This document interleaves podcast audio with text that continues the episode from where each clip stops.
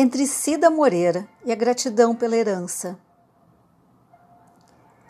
Hoje eu acordei muito Cida Moreira, cantando rouco e poderoso como o sol que auge na cidade fria de inverno. Um cansaço atroz e patético na alma, no corpo, na cabeça, no tudo que me contorna. Um tempo de música para recuperar, ao lado do copo d'água que já li que hidratar ajuda, chorar também. Mas ando desidratada de lágrimas. Tantas já caíram em tempos passados, agora não mais. Não estou mal, não se preocupem. Estou sobrecarregada.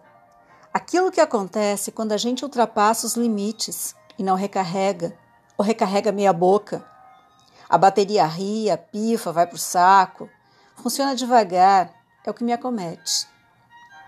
Nem as palavras me salvam, nem as escritas, nem as lidas. Cada página vira um amontoado de letras, onde algumas fazem sentido, para logo sumirem no buraco negro da mente repleta. Ao lado das informações diárias, das manchetes enviesadas, das fofocas, das coisas sérias, dos horrores, nem os gatinhos fofos conseguem mais tapar a escuridão que nos acomete, mesmo em dias ensolarados. Queria escrever sobre a gratidão. Não é essa que virou palavra fácil ao lado do te amo. Gratidão, te amo, dizemos a cada esquina, como se um e outro fossem palavras fáceis e líquidas, como sentimentos que teimamos esconder de nós mesmos. Queria escrever sobre a gratidão de ter aprendido a gentileza e a democracia ética como práticas diárias de uma família que, longe de ser perfeita, era genuína em sua busca de sentimento, de conhecimento, de coerência. Minha herança mais rica. Aprendi a buscar respostas para curiosidades atiçadas. Aprendi a debater com argumentos em uma prática onde uma pirralha, desde que bem embasada em conteúdos lógicos, podia ganhar uma questão de seus pais. Aprendi a sorrir, a pedir por favor, a agradecer não por exigência, mas como combustível de gentileza, porque a vida é feita de poesia e gentileza.